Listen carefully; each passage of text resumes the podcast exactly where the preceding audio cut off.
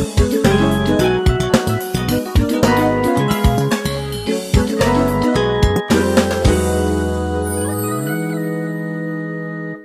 い、こんにちは。ではまた、ポッドキャスト始めたいと思います。よろしくお願いします。えーっとね、ちょっと前、いうやったっけな、うん。5月の、えー15日？うん15日 ?15 日って土曜日？かな？かな ?14 日が土曜日かな？ちょっと忘れてあ、るけ14ど。日が土曜日。で15は日曜日？うん。えーと15日から私屋久島やったからあー。14日しか出れへんかってんけど、上人さんのセミナーが、うん。えー、と神戸であったんですよ。はい。うん。でそれに、えー参加してきて、はい。2回目の、2回目やね。この今回は2回目かな、うん。私にとってはね。うん。だから3回目のはずが1回目に、えー、とインフルエンザにかかった、ね 高熱出てであのーまあ、うちの集団のインフルエンザ感染という。これ巷でいうコロナらしいけど私はないと思ってるから。えインフルエンザ。インフルエンザね。もうとんでもなくしんどくて。いけなくて。いや、いけなくて、で、で2回目は、えー、と前回、えー、と幸せの村で2日間あったやつは出れて、うん。で今回3回目で、えー今回のテーマがね、うん。えー、と生きるっていう人生の目的みたいなテーマやって面白いよ。うん。で、はいそれが一体何なんかっていうことを、うんまあ、あの話をあの聞きに行ってきて、うんやっぱ相変わらず口の悪いおっさんやなと。ほんま口悪いねん。まあ、でもおもろいねんけどね。はい。ほんで、えっと、話を聞いてきて、で、まあ、私の考えとほぼ、やっぱり、そうそう、あの、隔たりなく、やっぱそうやったんやっていう確認と、で、えー私、まあ、一つ質問もして、その質問も聞いてもらえて、うん。それの返答ももらえたから、うんその辺ちょっと今日話ししようかなと思お願いします。で、何やと思う？人生の目的って。え、どういうこと？人生の目的？うん、何のために人は生きてるんやと思う？うんいろんなことを経験するためとか？その通り、うん。はい、答え出ました。終わりました。やったさすがです。そうやねんな、はいほんまにただただ経験うん。っていうことをあのするために、うん。えーっとやっぱ生まれてきてる、うん。でその経験が、えー私らはそれに良し悪しつけるやん。うん。ラベリングするやん、うん。あのー辛いことしんどいことはあかんくて、うん。ワクワクして、ね喜びいっぱいで幸せなことがええんやっていうふうに言うんやけども,、もうひっくるめて経験うん。をやっぱ味わいに来てるっていうことはやっぱ間違いなくて、ただ、誰だっけなえーっとあのチベットのあのダライ・ラマ。ダライラマ。ダライ・ラマは、えー人生は、えーっと幸せになるためうん人は幸せになるために生まれてきたみたいなことは言ってたらしい、うん。知らんで？なんでか言ったら本屋のあの表紙に出てたから。ダダライラマの本ですそうダライ・ラマの本でね。表紙の帯に、はい。あの人生は。そうそう。その帯見てあダライ・ラマこんなこと言うてんねんなっていうのをちょっと覚えてたから、うん。まあ、こんな中は見てません。まあでも結局そういうことなんかもしれんで、うんじゃあどうせ経験するんであれば、うんより多くの幸せを感じたいって思うのが人間の欲求やんか。うんいやそれはそれで全然よくて、うんでうーんと上人さんもえっ、とねえっ、とまあ本当に経験に、えー何かのその色をつけるっていうことはなく、うえー、全てはあの経験。で、えーでましてやその生まれてくる前にある程度も目的じゃないけど肉体に宿る時にあそうそうそうそう。魂がどの瞬間に宿るかっていうことも言ってたかな。うん。うん、えーっと魂はえーっとえーっと生まれた時えどの瞬間っていうのは忘れてもうた。あのいろんな意見がああってるんですか？あのうん。あって、うん。で、えー多分やけど生まれるまでおぎゃーってこう言うまで母親から切りは切り離されるまでは、えー、と肉その肉体には入れへんっていうのを、えー、と上人さんは言ってたと思うね。ただ肉体の中には入れへんまでもうん。そのそばにはいてる。うん。待ってるっていうか準備をしてるとかそうそうそううん。常にその、うん。えー肉体の中に入り込まずになんか準備をしてるみたいなことを言ってたかな、うん。それがどの段階でっていうのはちょっと忘れちゃったけど、うん。あのヒューマンデザイン的に言うとあの生まれる日の88日前、88。80日前だっけな、おー。88日前だっけごめんなさい、ちょっと正確な数字忘れちゃったけ。ど、約80日前に、えっ、と、えーと潜在意識の潜在レベルでの、えー、とスキル能力っていうのをスイッチが入れられるっていうふうに書かれてあるのね。だからヒューマンデザイン的には潜在的スキルとそれから表層的うん。生まれた瞬間に入れられるスイッチの2種類が示されてるな。で私はそれを見た時にあこの瞬間に魂宿るんだなと思ったよ。これは私の勝手な解釈ね。うん、魂っていう概念はそのヒューマンデザインの方で言われてないから、でどっかで必ず魂っていうのは宿るんやろうっていうことは正直思ってて。でそれのもっと前、もっと前の、えーロッキーマウンテンミステリースクールな。ね あそこでそうそう、うん。あそこで言われてた話の中では、えーっとねえーっと確かうんと、えーどの瞬間やったっけな？どの瞬間？あえ全然覚えてない。習ったったけど、全然 Wow 覚えてない。ーあそこでは、うん。えーあこれも忘れた。全然出てこない。どっ。かで入るわけですね。どっかで入る。これが忘れたっていうことはいらんっていうことやと思う。ねんそうやね。全く覚えてないもん。そうやね、うん。その時はこれが真実なんやっていううん。なんか感覚があって、うん。それが真実っていうか私なりに勝手にまたあの解釈変えて、あの自分の中に落とし込んでてんけどもやっぱ新しい繰り返し繰り返しいろんな人が言う、うんかん。あの意見っうん。ていうのを総括するとやっぱしあの生まれた肉体から離れた瞬間にその肉体に宿るんやなって。だから、えー上人さんが言うには、えーっと存在はしてる。でうん。この母親父親って決めて存在し,、てるけれどもほんまに、えーっと母親の肉体から切り離されるまでは、うん。魂の中には宿らない。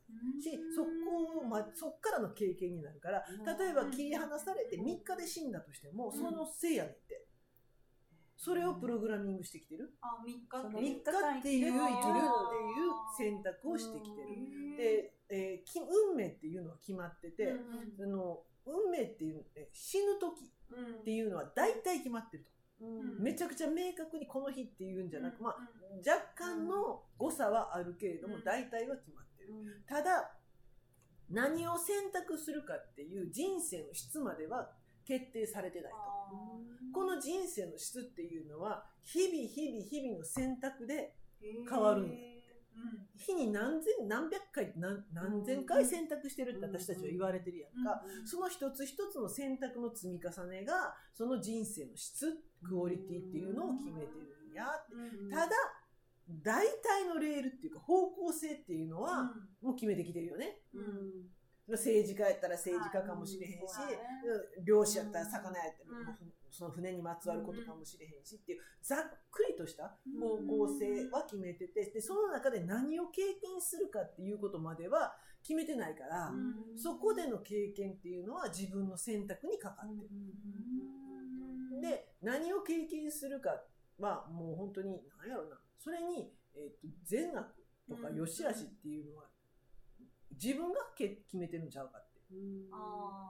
でそれを決める、えー基準が本人の価値観概念の、どんな概念を持ってるかによって、その同じ経験をしてもうん。全然変わるよね、うん。深さも変われば、えー、と喜びも、えー感感じ方も全然変わってくるから、えーより幸せによりこうなんていうのかな質のいい、えー人生を送ろうとすれば、うん。まあ、この価値観概念意識っていうものを変えるっていうのは根本にすごい大事なことがあるんじゃないかっていうことを言ってた気がする。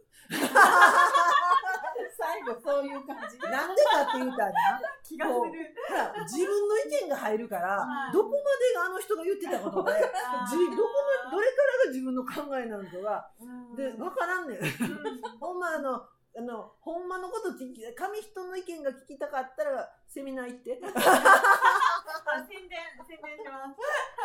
でも役には立つ。あで、えー私が質問したのは、えーとうん。まあえーもう一つの目的としては魂の進化のために、うん。えー、と人生っていうのを経験してるっていうことも言われててんけど、うん。じゃあ進化っていうのはうん。何をして進化っていうのかっていうことがすごい私の中でははいずっと前から疑問やって、どういうことを進化っていうのかっていう進化の質を聞いたわけね。うん。でで逆に進化があるんであれば対価があるんかと。うん。だってあのそうでしょ？ね、うん。対対極の世界やからうん。この世界は。二極化の世界やから進化があれば対価があるんかっていう質問じゃこれこの質問を聞聞いてくださってうんお答えてもらえた。うん。すごい面白かったよ。うん。あのね進化っていうのはねうん。人生っていうのはね螺旋的にね進んでいってるんだって。はい、うん DNA みたいな。そう DNA のね。だからえっとこれを進化っていうんだって。だから生き続けてる限り進化し続けてるんだって。なるほどね。進んではいるんですね。そうそうそうそう何が起きても。そうそうそうで螺旋だから、うん。あのどこの視点で見るかで一旦下がったようには見えるやんか、うんうん。でも延長あの引きで見たら絶対的に、うその進んでいってることが進化、始まりがあって終わりがある、どっかの終わりのところには螺旋的に進んでいくことを進化っていうっていうめっちゃ納得いって、うわーと思ってこいつすげえと思って。ね 認めた。うん。でじゃあ対価っていうことに関しては、えー一瞬考えはってんけど、うん。対価はないですうん停滞はあるって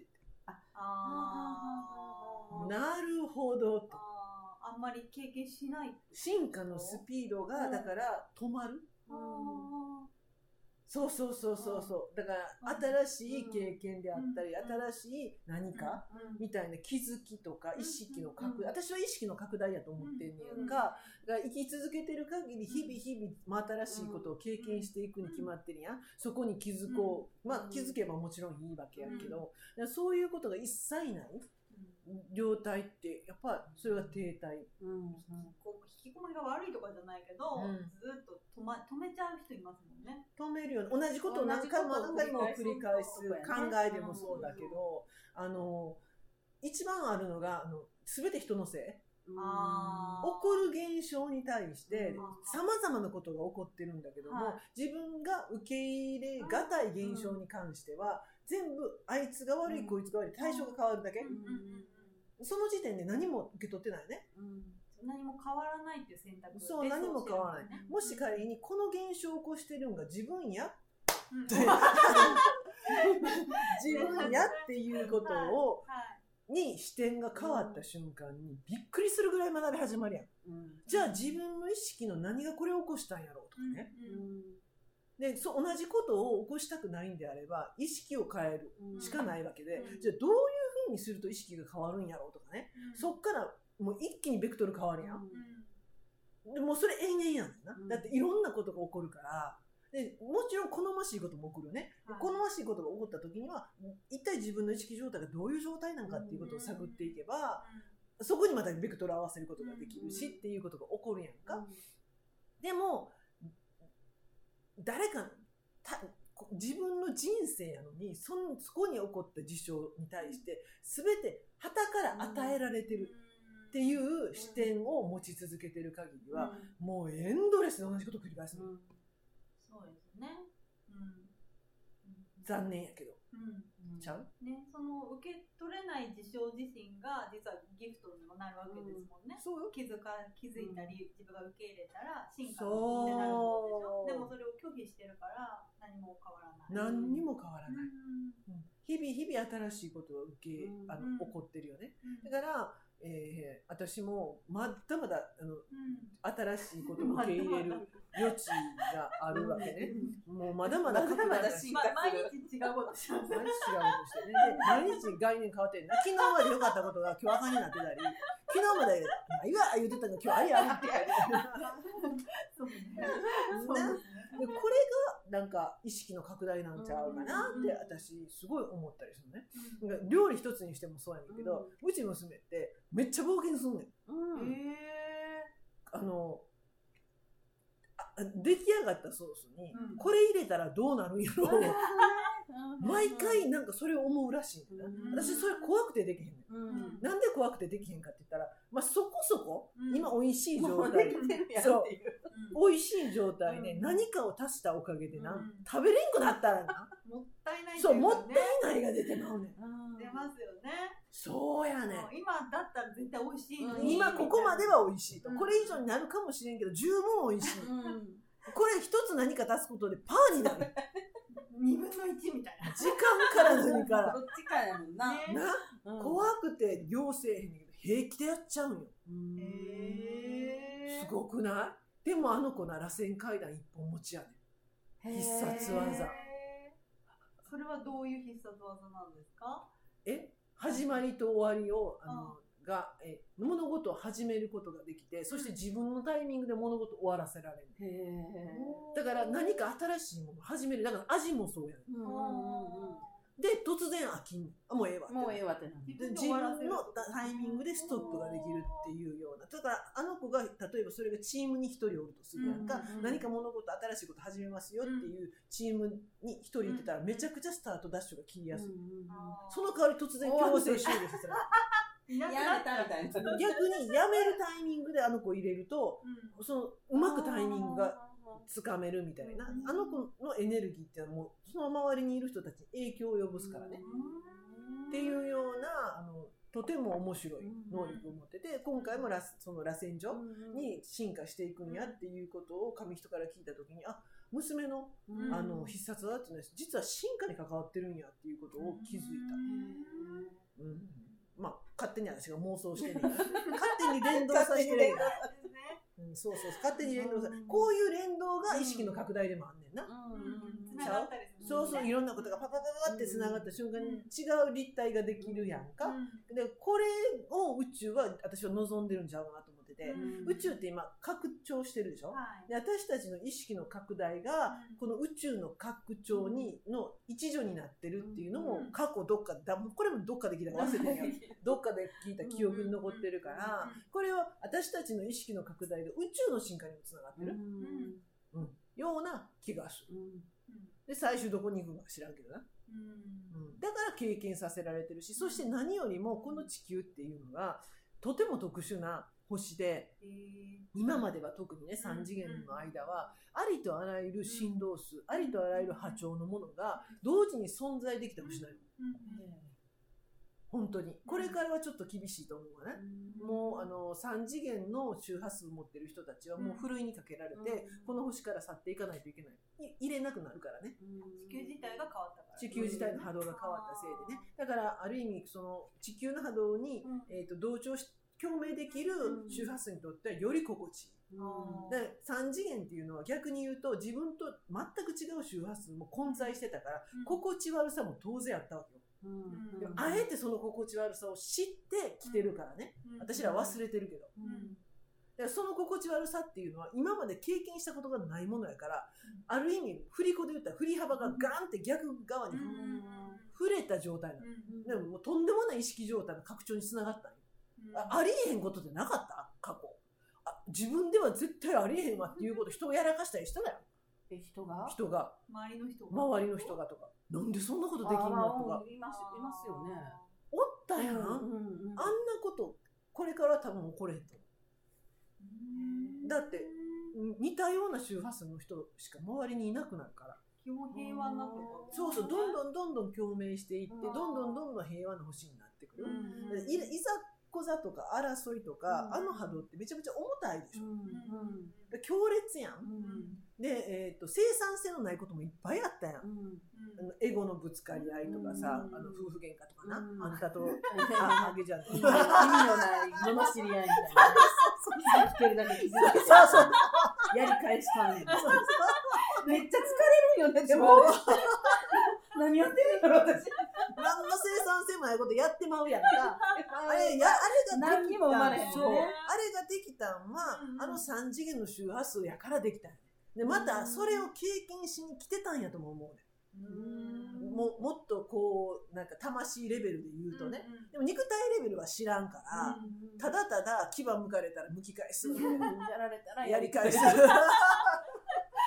へえ。いやもうでも散々したやん。した。もうでもあもう飽きてしんどい。そう。もうそんなんしょうもなくてそこにエネルギーを使いたくないもう。無視みたいな。はい終わりみたいな。ってなってくるうんこれからはね。うん。だからもっとそれよりもなんていうのかな、えー、と生産性のある、うん。えー、とうんお互いが幸せになるような、そういうような流れにどんどんどんどんなっていくんちゃうかな、でも裏を返せばうん。当然経験の幅は狭なるわな、なるほどね。周波数っていう幅で言えば。深い感が減る分な、うん。だから深いっていうのはめっちゃ嫌やねんけど、うん。それでも必要やったわけよ。あの魂レベルの経験で言うと、うん。宇宙レベルで言うと、そういう感じ、うん。まあ、そこまで言うてへんよ紙人は。だいぶ付け加えた。だいぶ足した。だいぶ足したでもすごいあのいい話されるから、もうあの聞きにあの行く機会があればうん。行った方がいいなと思う。取りにくいですよね。取りにくいね。あの上人さんで調べるとホームページ出てきてて、うんうん。でその中でもそのセミナーとかそういうページが別にあってスケジュールいなんか年間スケジュールみたいなのがあってね。はい。でそこにいついつどこどこっていうスケジュールだけは書かれてんねんけど、うんうん。あの申し込みがいつ発表あるか分からへんそのスケジュールごとに。なるほど。え、どうするんですか？でもしょっちゅう見とかなあかんってことしょっちゅう見とかなあかんねん。えでもしょっちゅう見のあとだから行く時はなー。開けたらたまたま3日後に申し込み受付開始とかが出てんねん。そういう時なんですね。そうそうそうタイミングが合うあってそういうことだよね。あんねんあんねん。で私はもうあの神戸とかうん。近いところしか行く気がないから、はい。そこだけ注目してんねんけどあじゃあ2ヶ月後にあんないつぐらい申し込みないのなっていうことだけ頭に入れてたら、うん。なんかわからんねんけどもパンって見に行ったら1週間後に受付とか。1週間後やったらスケジュール入れられるやん、うん。でその日にスケジュール入れてで申し込みだけ申し込むっていう感じ、ほな取れます。でも、うんあっていうのにもあります。1日2日かな、そうなんですか。うん、本当に今パンパンうん。でもいいお話されるから、うん。私はあの紙人のエネルギーを見に行きたかったよ。うん。最初はねうん話もそうだしあの本を書かれる人がいてどあういうーうん。エネルギーしてはんのかなと思って。もうやっぱパワフルよ。すごいパワフルやわ、うん。ものすごい強いエネルギーは感じる、ぜひぜひ皆さんもあのただだからなんかあの神格化するようなその、えっ、となんか、えーああがめ立てまつるような、うん。そんな感じは全然なくて、うん。本人もそれは望んではれへんし、うん。やっぱり人です。うん。あもちろんあのあのそれなりの周波数も放ってはるし、意識レベルも高いん。ーやろうと思うよもちろん当たり前やけどうん。でも人です。うん。で神格化されることも本人全く望んでへんし、それはいいですよね。うん、うん。まあやな。ねだから口も悪い。ほんま悪口言うしな、口の悪いおっちゃん。その方がなんか入りやすいかもそうめっちゃ自然体の方がいいですよね。作られた感じってなんかな、ね。なんか気持ちが悪いあから。宗教みたいになってるからね。そうやね、だからうん。名前も紙人ってつけてるや。ん、うん。であのだからあれ宗教的に思われるけど、なんかねその紙人ってつけた意味もなんか言うだだからどうでもいいから忘れてもうたけど。全く関係なかった。全く関係なかった、うん、まあそんな感じでね、えー、と面白いから、うんあの皆さんも機会があればぜひ聞きに行ってくれたらいいかなって思います。はい。っていうか森山さん的には人生の目的って何あの体験と、うん。あとやっぱり意識の拡大っていう感じもすごいしますけどね。そうよね。だから今今日私って思ってるやつじゃないのが次の日出たら面白いなって思うん。今私ってこういう人ってあるじゃないはいですか。はいはいはいうん。ね、それって下手したらそういう女とかみんな私もやってる数秘とかも決めつけになっちゃったら嫌だなと思ってて、そうやね。あそうだけどそれを打ち破るのが出ても面白いじゃないですか。こんな一面もあったわみたいな発見みたいそうな？だからいろんな可能性があるから、うん。例えば私6 6日生まれだから、うん。こう調和を大事にするとか、うんでも6でもいろんなエネルギーが無数にあるから私が出てない6っていうかそれを超えるようなのが出てもいいし愛とかもキーワードの数字なんですけど、愛の出し方があこんなのがあるとか発見しても面白いしとか、うんうんうんうん。まあなんかあんまりハマらない方が面白いかなっていうのが私の中にあってうん。次の日に違うことを自分の中で発見するのが進化かなとこういう一面があるんだとかあこういう反応する自分がいるんだとか、あ昨日と感じ方が違うわとか、はいはいはいはいはい。そういう面白いよね気づいた時。にあこんなこと思う私もおるんやとそうかね。そういう感じで行ってなんかうん。で振り返った時にどんどんこう俯瞰っていうかなんていうかなキャパが広くなってるようにいったら面白いかなとなんとなく。そうやね、うん。今も聞いてて、うん。森山さんの軸がうん。自分軸やねうん。自分がどう思うか、自分がどういうふうに見えるか、自分の視点やねんな。うん。これがすごい大事で、そうどう見られるかじゃない。うん。あー。それでもきついですもんね。どう見られるか。かっていうことにうん。軸足置いてもうたら、うん。もうブレッブレなん人によって言うこと違うからね。そう。そうやな。そうやね。それは意識の拡大でも何でもないね。うん。振り回せれてるだけみたいな。そう。うん。どんどんどんどん自分がわほんまに、うん。ほんまになあんな簡単に私意識って言うてんねんけど、うん。決して文章じゃないの。うん。うん。うん。うんなんかわかる？うん。あの暗記じゃないねんうん。そうですね。うんうん。この人がこう言ってたからはうん。文章やん。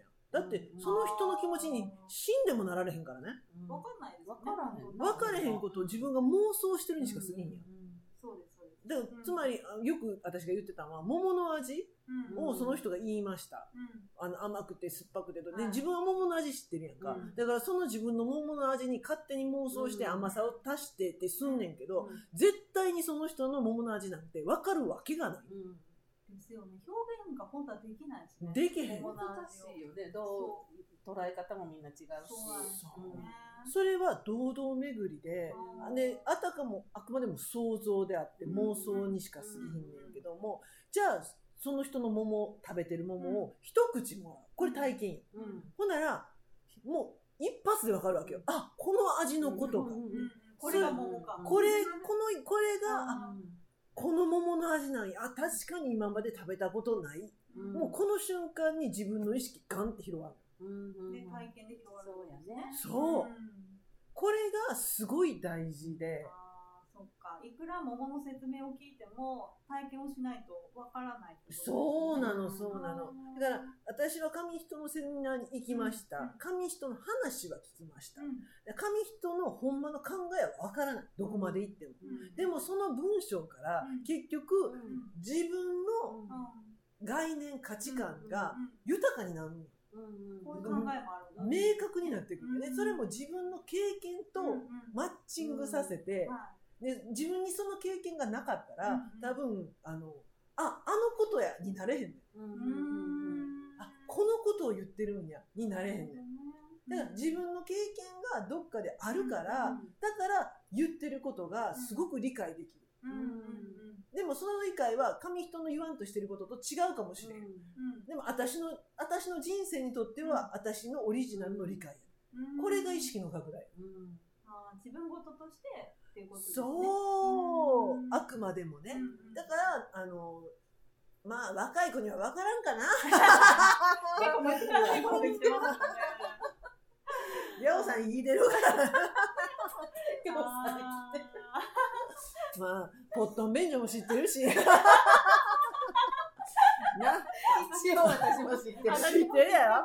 ね。変な虫もいましたよなお釣り返ってくるやつも知ってるよ。あのポッしトン便所スリッパ落とした経験もあるし。あれは大変大変や。大変ですよ。もう拾えないですよ。無理無理無理。無理。なそんな経験、経験してるからな。こう分かるやん。こういうことやん。ねこういうこと。やでもここのポットン便所とうちが違うからな。そう。ここのスリッパ落としたんと私のスリッパ落としたんは違う。ね。違う深さもちゃうもちゃうし。なやってるやつも違う。し違うババキュームのな、ああの、汲み取りきた、あの、変な、くっさい。香りもみんな違う 地域によって違うと思うこれ、わからんやん、経験してなかったら。うん大事やでい。やでも経験はほんま大事だと思いますよね声だめに足突っ込んだことないやろ。形形 もないこういうのはないなそれはないかもないの？うんかしてんねん、私。うわー小学校の時にトラウマ。トトララウマだよ。それ。洗ってもなんかちょっほんまやとな。想像したらすごいよね。っていうことよ。うんこれが経験や。うんいや、これ聞いてる人で分かる分かると何言ってんねんっていうのが。まあ年代かな。何のこと？声ダメって何みたいな。調べて。YouTube で YouTube 出るかも。で私らはこれを経験するためにこのタイミングで生まれてんねん。うんこの昭和のな。うんちょっとお姉ちゃんやん。うん。ちょっとお姉ちゃんやんな。田舎に住んでるやん。田舎を経験田舎経験してる。田舎を経験。で場所もタイミングも、はいそしてこっからとんでもない未来、うん。ものすごいもうあのあの映画のような世界ビヨンって瞬間移動したりとか、テレポートしたりとか家が浮いたりとかっていう世界をこっからまた体験していくうん。とんでもない振り幅やで。楽しみですよね。ねえ？声玉言うて。声声玉 声ダメ。声ダメか。惜しい惜しい。声だね。ダメ声ダメ。な？うんでもこれから生まれてくる人って声だめ知らん知らんもんね。知らんねん。あの、ギコギコの電話知らんねん。知らんねや。電話もいいかそういいか知らんねん。これどうすんの言うてん。私らそれも知ってん。知ってん めっちゃ知ってるよな、それ考えたら。体験の幅が広いですそう、それを知ってる人が、うん今度はもう、テレパシーやで。え？最初っからテレパシーの人、何のあり方にもないやん。初めからできるからな？知らん人間テレパシーできた瞬間の喜びよ。嬉しいやろ。これよ。これからが、そういうものを今度は体験しに行く。うん私らは。うん素晴らしい未来が待ってんねんからな。みんな、長生きせなあかんで。ワクワクが続くね。そうそうそういう感じで30分過ぎました。はいありがとうございました。ありがとうございます